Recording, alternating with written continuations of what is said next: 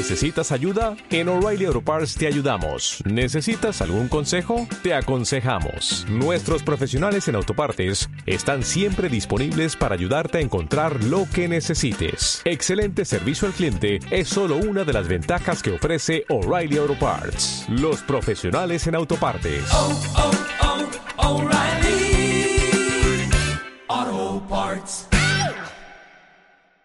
Hola, ¿qué tal? Soy Carlos Mejías, profesor de AutoSpeed, y en este vídeo vamos a hablar del estrés metabólico y su relación con la hipertrofia muscular.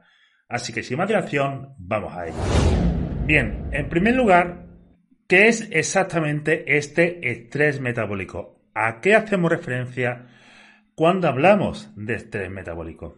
Lo primero, recordemos que había tres principales mecanismos sospechosos del aumento de masa muscular inducido por el entrenamiento de fuerza.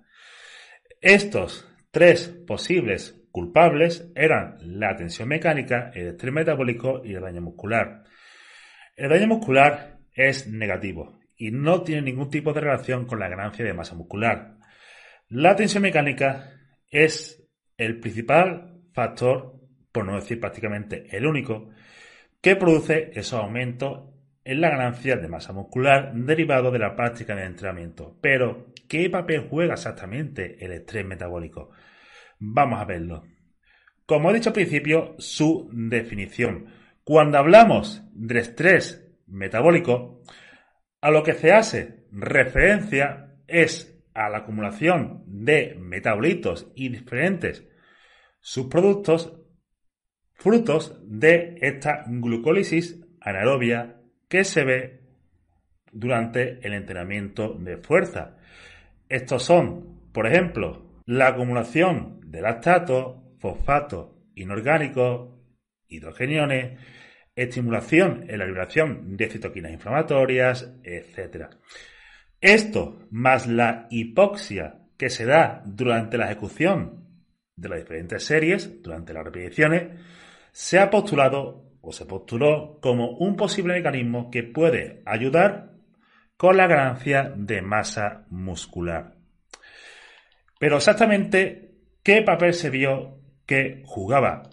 Pues este estrés metabólico lo que hacía era aumentar la fatiga periférica, pero no es el único mecanismo que aumenta la fatiga periférica.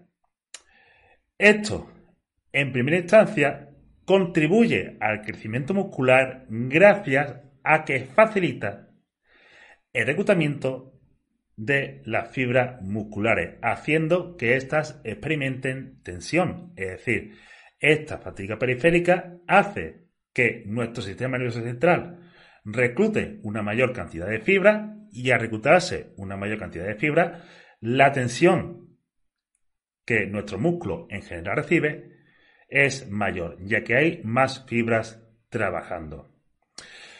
Por ende, cuando hay tensión en la fibra, significa que están trabajando. Al estar trabajando, se van produciendo diferentes mecanismos entre los que están esta acumulación de diferentes metabolitos y sus productos, lo cual aumenta la fatiga periférica. Este aumento en la fatiga periférica aumenta el reclutamiento de las fibras musculares y al aumentar el reclutamiento de las fibras musculares, no solo aumenta también el estrés metabólico, sino que aumenta la tensión mecánica de la fibra, contribuyendo al crecimiento muscular. Cabe destacar que, aunque cierto estrés metabólico es positivo, cuando se produce mucho estrés metabólico, esto contribuye mucho a la fatiga y al final del todo acaba reduciendo el reclutamiento muscular.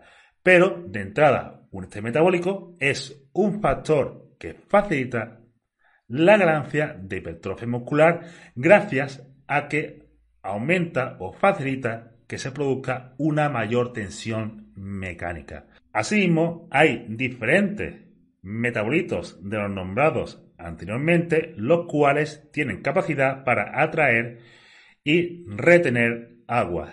Esto aumenta lo que se llama la hinchazón celular, también conocido vulgarmente como bombeo muscular o congestión. Esta congestión puede aumentar la tensión mecánica que recibe la fibra muscular, ya que aumenta la carga axial sobre la misma. Es decir, como está el músculo más hinchado, pues digamos que está como todo más apretadito y por tanto esto puede facilitar la captación del estímulo por parte de los mecanorreceptores y traducirlo en diferentes señales moleculares que facilitan la ganancia de masa muscular. Así que bueno chicos, eso es todo por el vídeo de hoy. Espero que os sea utilidad. Cualquier duda la ponéis en los comentarios. Si os gusta, dale like. Recordad que en la descripción de este vídeo tenéis los enlaces a las formaciones de AutoFit que os ayudarán a preparar para ser entrenadores o dietistas legalmente. Y lo dicho, muchas gracias a todos por escucharme y nos vemos de cara a próximos vídeos.